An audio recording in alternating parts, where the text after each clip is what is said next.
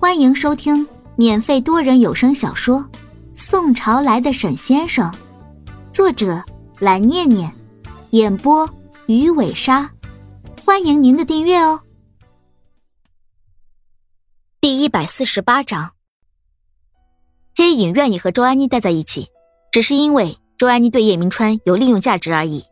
如果不是叶先生主动说需要周安妮的话，谁会愿意和这个脑残白痴一样的女人待在一个地方说话？反正黑影不喜欢。是的，我有十分重要的事情要和叶先生汇报。周安妮对于他现在一副不屑自己的态度，也是选择性的无视。现在的叶明川需要他们之间能够精诚合作。如果谁是第一个挑起争端的人，叶明川一定不可能会轻易的饶过他。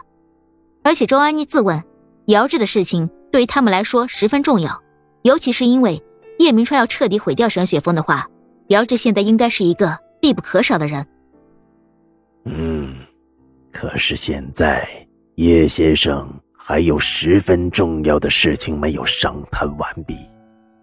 这样吧，你先回自己的地方去等，等到叶先生和老胖老瘦谈完了之后，我就告知他你要见他的事情，可以吗？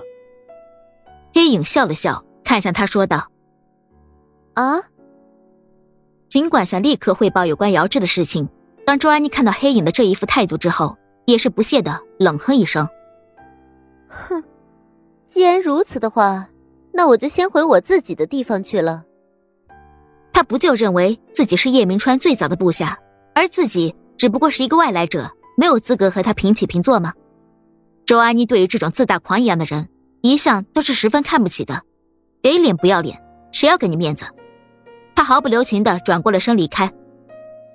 一个下人，仗着叶先生现在需要你，就在这里犯自大的病。不要以为自己现在有一点小小的作用，就能够换来我们的尊重。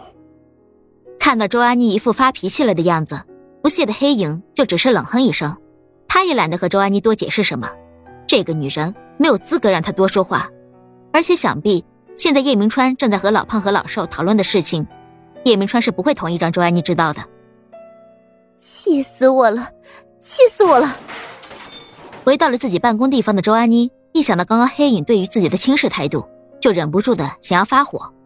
自从跟随在叶明川身边对付沈家之后，周安妮觉得自己好像就是一只小虫子一样，被这个人看不起，被那个人看不起。所幸叶明川依旧需要他来帮助他。两个人共同合作，达到他们共同的目的。叶明川需要把沈雪峰完全毁掉，并且要带走杨小兵，而周安妮要让杨小兵彻底失去自己的幸福之后，再也没有在自己面前耀武扬威的资格。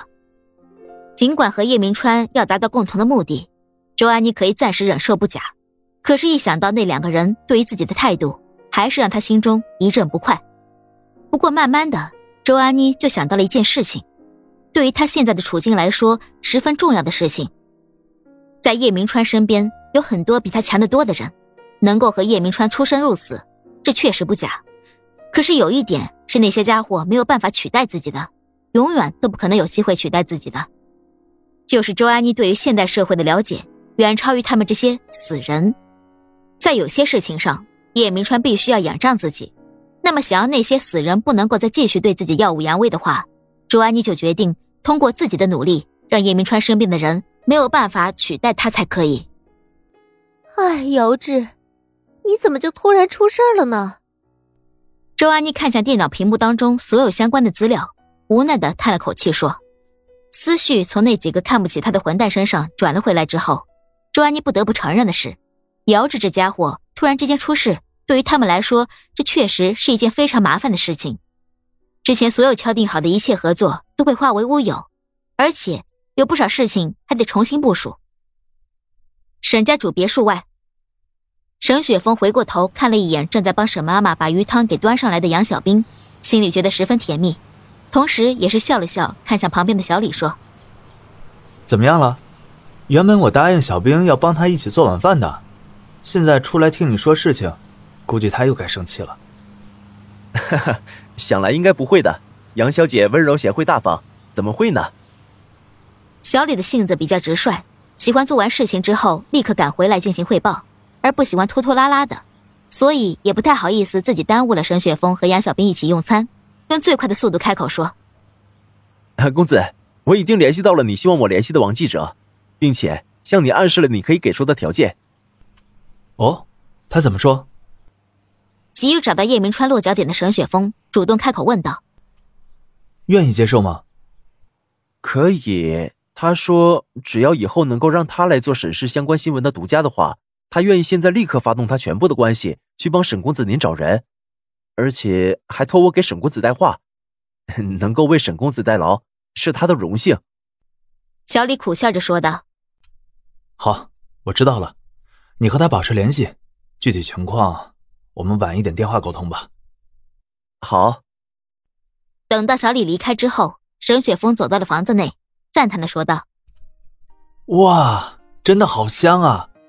我老妈和我老婆双剑合璧之手艺啊，果然是不一般呐。”哼，你就知道在这里动动嘴皮子，刚刚还说好要帮我一起收拾的呢，就知道跑到外面去和别人说话。我看你心里就完全不知道我和阿姨在这里做饭有多辛苦，不知道体谅我们一下。哼！杨小兵带着鄙视的目光看向沈雪峰，同时把另外一道菜给端了上来。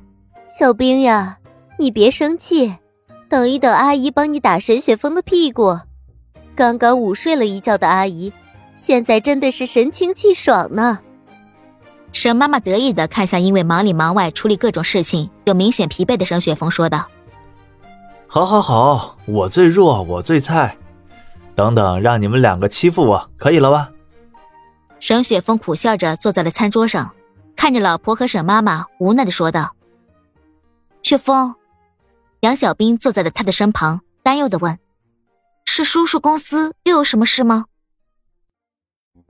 本集播讲完毕，点个订阅不迷路哦。